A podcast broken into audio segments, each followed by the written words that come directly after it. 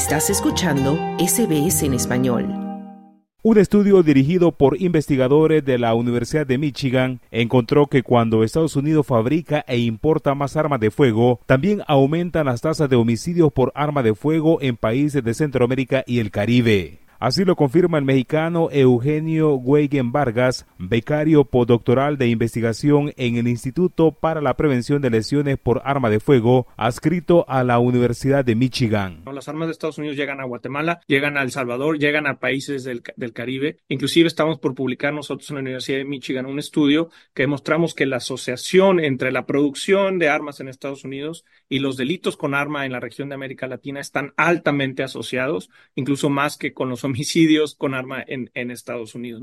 Para comprender mejor el efecto de la fabricación e importación de armas de fuego de Estados Unidos en los homicidios de otros países, los investigadores examinaron datos del estudio de la carga global de enfermedades que estima cifras anuales de mortalidad y tasas de más de 360 enfermedades y lesiones por cada 100.000 personas en más de 200 países. También se utilizó datos del informe 2021 del Buró de Alcohol, Tabaco, Armas de Fuego y Explosivos sobre el comercio de armas de fuego en Estados Unidos. El académico mexicano repasa el impacto de las armas fabricadas en Estados Unidos y los homicidios en la región, particularmente México. Estados Unidos en el año 2004 permite la comercialización de armas de asalto y ese es un punto clave porque los homicidios en México, por ejemplo, venían a la baja y es a partir del 2004 que empiezan a aumentar, particularmente los homicidios con armas de fuego. Mientras que al principio de, la década del 2000, menos del 50% de los homicidios eran cometidos con armas de fuego. Hoy en día estamos hablando de, de alrededor del 70% de los homicidios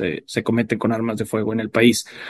El análisis de la Universidad de Michigan mostró que entre 1991 y 2019, a medida que la fabricación anual de armas de fuego aumentaba en Estados Unidos en un millón de unidades, la región de Centroamérica y el Caribe veía un incremento de 1.42 homicidios por cada 100.000 habitantes, aproximadamente 3.000 homicidios relacionados con armas de fuego por cada un millón de armas de fuego en el mercado estadounidense. En ese sentido, el investigador mexicano Eugenio Weigen Vargas plantea que el impacto de las armas en América Latina se ha convertido también en un problema de salud pública. En Brasil y en Estados Unidos, la causa número uno de muertes en niños y adolescentes de, de 0 a 19 años son las armas de fuego. Y un estudio preliminar muestra lo mismo para México. Es decir, estamos hablando de tres países donde la causa número uno de muerte en niños y jóvenes son las armas de fuego, seguida por accidentes viales y otras enfermedades. Pero eso ya te habla de, un problema de salud pública. Estamos perdiendo la vida de los, de los niños y adolescentes por una arma de fuego. En los últimos años, los países con más muertes por arma de fuego en América son Brasil, Estados Unidos, México, Colombia, Venezuela y Guatemala. Según Amnistía Internacional, la violencia con arma de fuego es una lacra cotidiana que amenaza el derecho más fundamental, el derecho a la vida. Señala que más de 600 personas mueren cada día a consecuencia de la violencia con arma de fuego, una violencia impulsada en parte por la facilidad con la que se accede de forma legal e ilegal a dichos dispositivos. Mientras el presidente de Estados Unidos, Joe Biden, emitió hace un año un decreto que busca aumentar la evaluación de las personas que aspiran a comprar armas de fuego. Esta es la traducción de la voz de América. El